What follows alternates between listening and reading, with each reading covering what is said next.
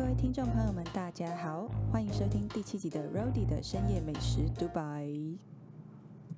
哇，诶，这个礼拜就是应该说这几天就是清明连假，大家清明返乡扫墓还 OK 吗？诶，真的是礼拜五晚上，就是大家下班后的时间，准备搭高铁，结果竟然高雄、台南段好像都是塞到爆炸，因为有工程出了状况，所以高铁出了点问题，好像八点多过后就开始停驶吧，所以礼拜五应该很多人卡着，从南部打算往北的朋友们。应该蛮多都卡在那里，看网络上那个照片、影片都很夸张，就是人都爆多。像跨年般的人潮，不知道大家是不是有遇到这样的状况？刚好身处其中，真的是辛苦各位了。我只是从台北回到桃园。大约花了两个小时的车程，总车程就含走路转转捷运，然后再转客运回到家，大约花了两个小时，我就哀哀叫了，就觉得哦，怎么这么远？我的妈呀，我不要回家了，就在那边一直哀嚎。那也真的是久违的回家，这是我今年的第一次回家，真是新北不孝女。那因为久久回一次家，其实就是你知道，在家里就会受到很好的对待，就是爸妈都会对你很好啊，亲戚也对你很好啊，大家都不会讲什么激怒人的话，但如果常常我发现，就是那些比较常出现的表兄弟姐妹们，就是因为他们很常出现，所以他们就很容易被大家骂，亲戚们的矛头就很容易指向他们，也真的是蛮辛苦的。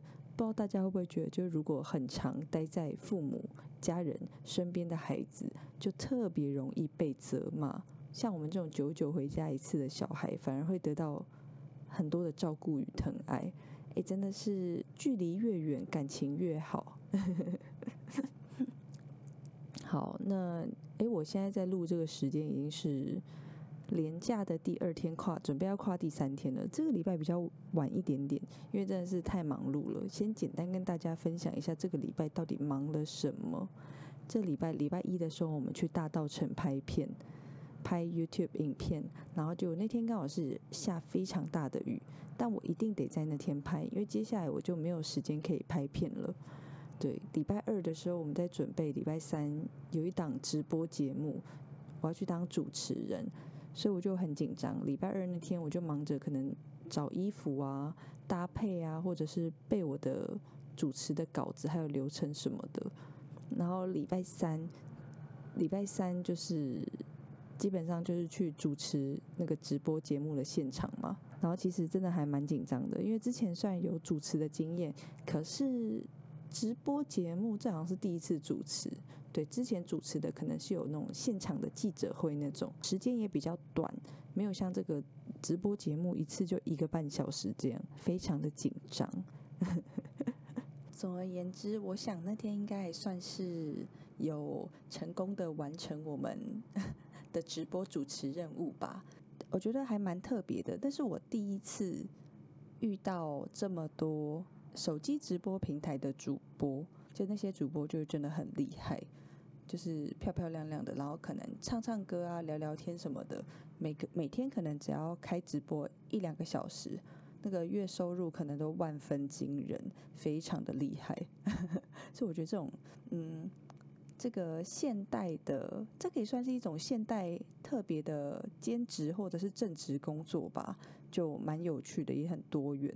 接着就是忙着剪片、上片、扫墓、回乡扫墓，大概就是这样。所以这个礼拜 p o c k e t 比较晚一点点，不好意思，不知道有没有人在等。好啦，那闲聊的时间这一集比较长一点点，因为这礼拜刚好比较忙，比较多事情可以分享。这样，不知道你们这个礼拜过得好不好呢？接着我们进入本周的美食快报时间。本周呢，我看完这些美食新闻之后，我觉得比较感兴趣的是全家便利商店跟弟妹的再睡五分钟这个品牌做联名。推出四款全新的双气灵，在四月五号的时候，全台两千五百家全家便利商店有卖冰淇淋的，都可以吃到这些口味。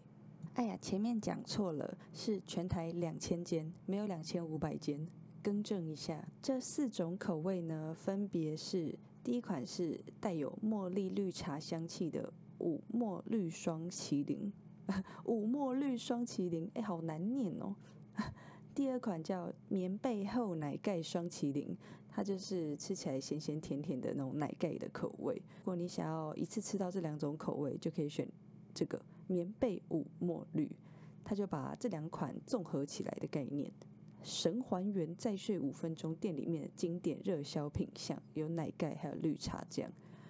最后呢，最后一款就是带有果香的日安红浓茶。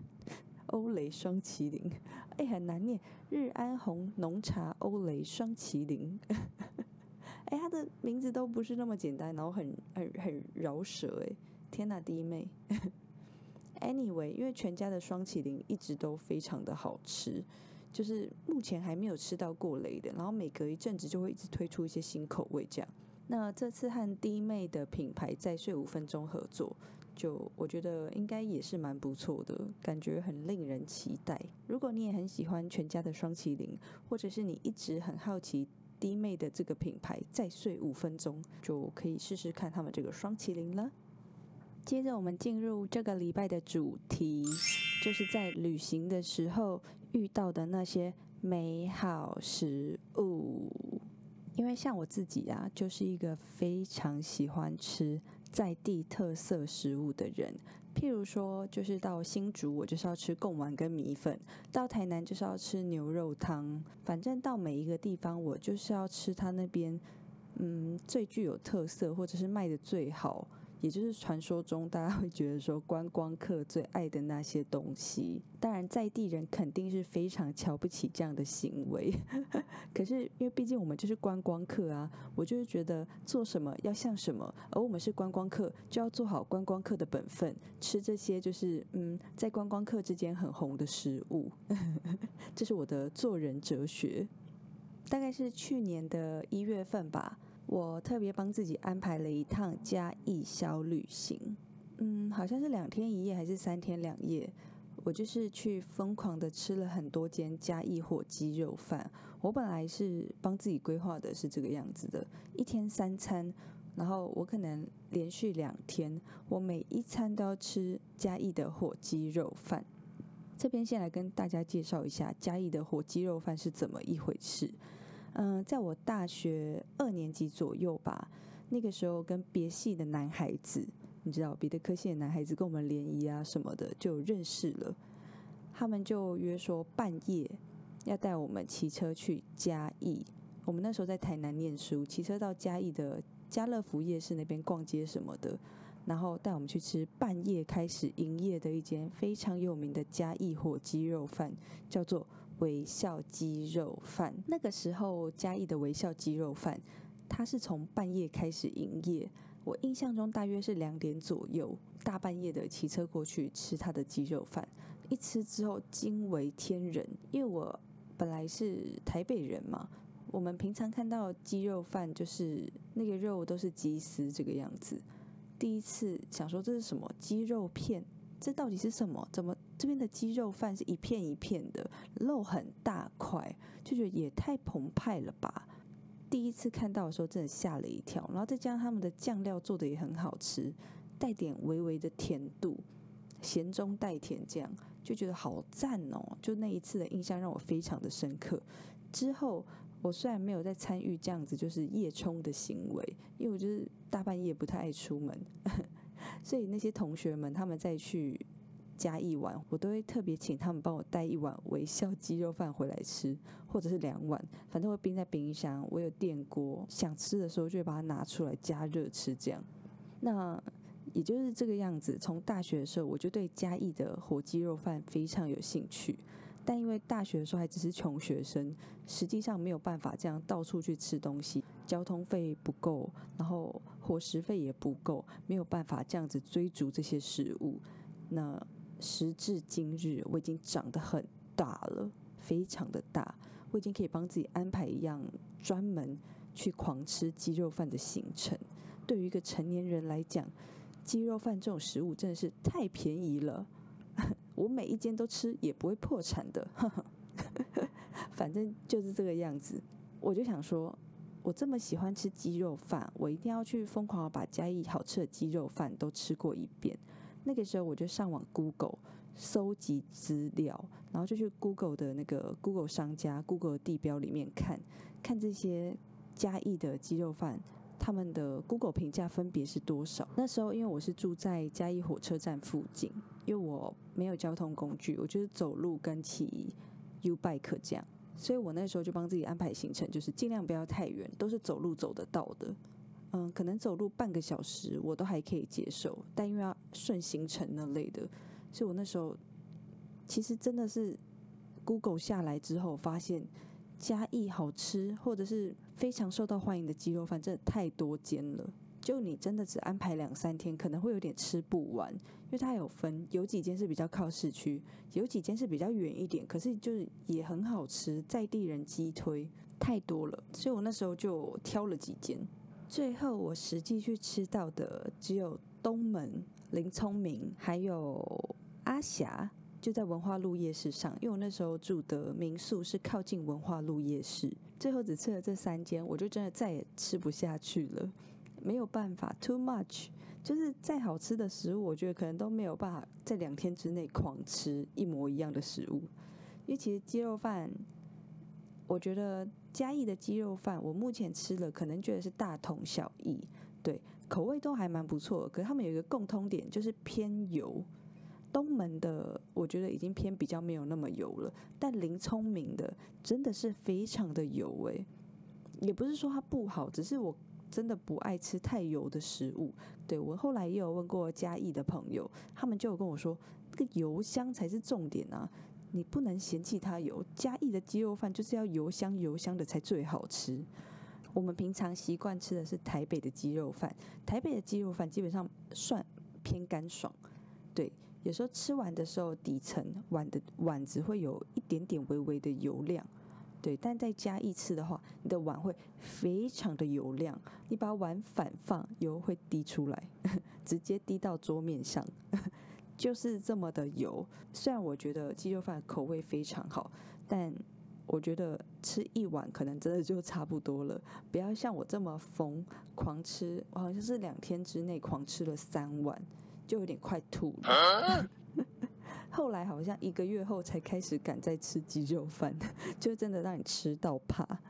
但纵然如此，我还是非常的喜欢嘉义的鸡肉饭。无论如何，只要有去嘉义，我就是要吃一碗鸡肉饭。但那趟小旅行不止鸡肉饭，还让我认识了另一间只有嘉义才喝得到的手摇饮料店。知道是什么了吧？这间店叫做玉香屋。御是御茶园的御，然后香是香喷喷的香，屋是房屋的屋。它在嘉义市里面有两间店，两间店都很近诶，一间在一间在林聪明隔壁，然后一间在喷水附近，喷水鸡肉饭附近。对，两间都非常的近。我那个时候住在附近的时候，两天之内狂喝了三杯还四杯啊！每天起床后就去买一杯葡萄柚绿茶。哦，葡萄柚绿茶真的超好喝的，而且我我忘记我是点什么样的甜度什么的，我就是问店员说，请问一下你们葡萄绿茶怎么样最好喝？我就要喝那样，谢谢，请你帮我调，感恩，直接问店员就对了。那嗯，他在巅峰时刻可能需要稍微等一下下，但我觉得他们店员的速度都非常的快，不会让你觉得等好久。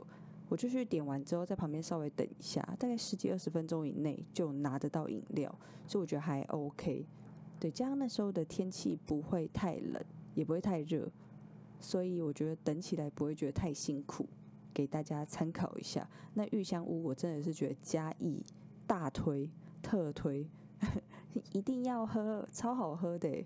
我之后只要有朋友去嘉义，我都一定会推他喝玉香屋。